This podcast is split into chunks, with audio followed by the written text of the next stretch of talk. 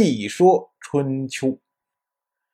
本年的冬天，王室的天王姬林派出大夫樊伯去鲁国访问，结果樊伯走到了魏国楚丘这个地方，受到戎人的袭击，戎人将他俘虏，带回了自己的国家。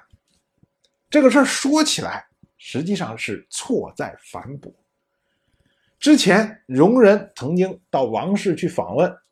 去朝见天王，按照当时的习惯呢，朝见完天王之后，要和王室这些公卿大夫见面，而公卿大夫呢，会首先在祖庙里面接见，以示重视；其次呢，又会私下里面去接见，以示亲近。这两次接见呢，这个来访的这些人都应该赠送礼物给这些大夫。所谓礼物呢，就是包括玉、马、皮、龟、璧、革、帛啊，类似像这些，就是当时比较有价值的东西。而公卿大夫收到礼物之后呢，正常情况下应该是设宴款待来访的客人，并且回礼。所以戎人朝见完天王之后，然后紧接着见这些公卿大夫，而樊伯就是这些公卿大夫中的一个。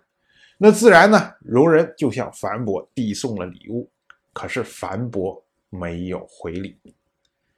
不回礼就意味着樊伯没有把戎人当客人看，这一下激怒了戎人，哎，这才有这次绑架事件。可是樊博为什么不回礼呢？明明人家给了你礼物，你就回了，人家不就行了吗？这个。是中国的一种歧视。中国自古以来就有歧视，但是呢，我们跟西方不一样的地方是我们不讲究种族歧视，我们讲究的是文化歧视。也就是说，不管你是黑人也好，白人也好，黄人也好，什么人也好，只要是你跟我文化同源、文化相通，你跟我行一样的礼仪，做一样的行事情。哎，那我就认为你跟我是一拨人，我就会以公平来对待你，平等来对待你，把你当成我的族群中的一员。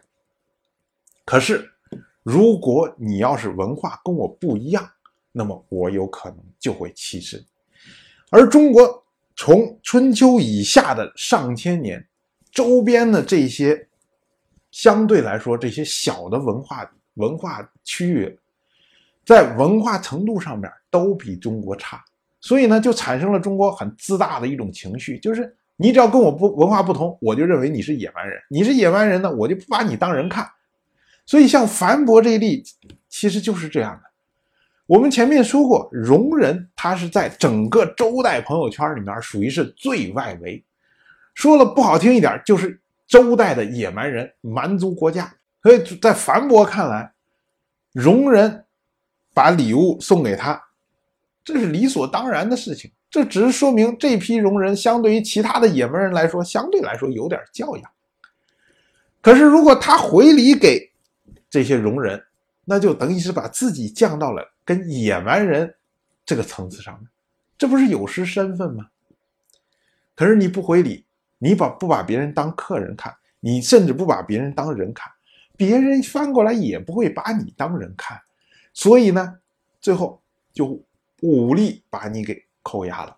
从我们今天的视角上来看，人生而平等，不管是一个国家，不管是一个民族，不管是一个个人，不管他们先进还是落后，只有我们以公平平等的视角去看待他，你才有可能得到他的尊重。翻过来说呢，你才有可能自重。就是这么个道理嘛。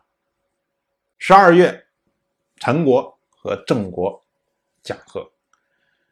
之前我们说了，陈国的这位国君陈包对郑国不屑一顾。可是问题是，郑国和宋国讲和了，所以呢，陈国也就因势利导跟郑国讲和。陈包呢派出来那位当时劝他跟郑国接受郑国和解的那位陈国公子，也就是陈佗，到郑国来参加盟会。十二月二号，陈佗到了郑国，和郑务生举行盟誓。在歃血的时候呢，这个陈佗不知道怎么回事，心不在焉。当时郑国的大夫叫做谢驾，我们之前说过，那会儿郑国跟南燕国的军队对抗的时候，就是郑国三大夫季足、袁凡、谢驾三个人抵抗这个南燕的军队，就是这位谢驾在旁边看到了，然后他就说：“说这个陈佗连结盟的时候都不专心，恐怕要大祸临头了。”同时呢，这边陈国派人到郑国来举行盟会，而郑国呢又派了郑国的大夫梁左到陈国去参加盟誓。十二月十一，梁左和陈豹举行盟誓，回来之后呢，梁左就叨叨说这个。感觉陈国有这个要发生内乱的迹象。你看，郑国的两位大夫谢驾、梁左都觉得陈国要发生内乱，陈国要出事儿。可是呢，陈国的国君陈豹没有这么认为。陈豹在王室碰见了郑国的太子郑忽。我们前面说过，郑国和王室之间互治人质。这位郑忽呢，就是郑国的人质。陈包结果相中了这个郑忽，于是呢，就跟郑武生提出来要招这位郑忽做他的女婿。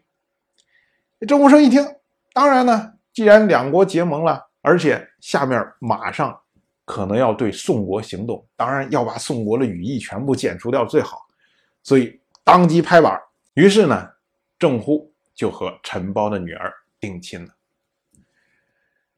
这次在王室的定亲，放到我们之前说的三书六礼里面，在六礼里面，这个属于叫做纳征，也叫纳币，也就是说彩礼已经送给陈国了。那么紧接着亲迎是在明年。那么一边说陈国要内乱，一边说又要办喜事儿，到底是喜事儿先来还是坏事儿先来呢？这个我们放在后面再讲。我就这么一说，您就那么一听。谢谢收看。如果您对《一说春秋》这个节目感兴趣的话，请在微信中搜索公众号“一说春秋”，关注我。您不仅能得到《一说春秋》文字版的推送，还可以直接和我互动交流。我。在那里等待您的真知灼见。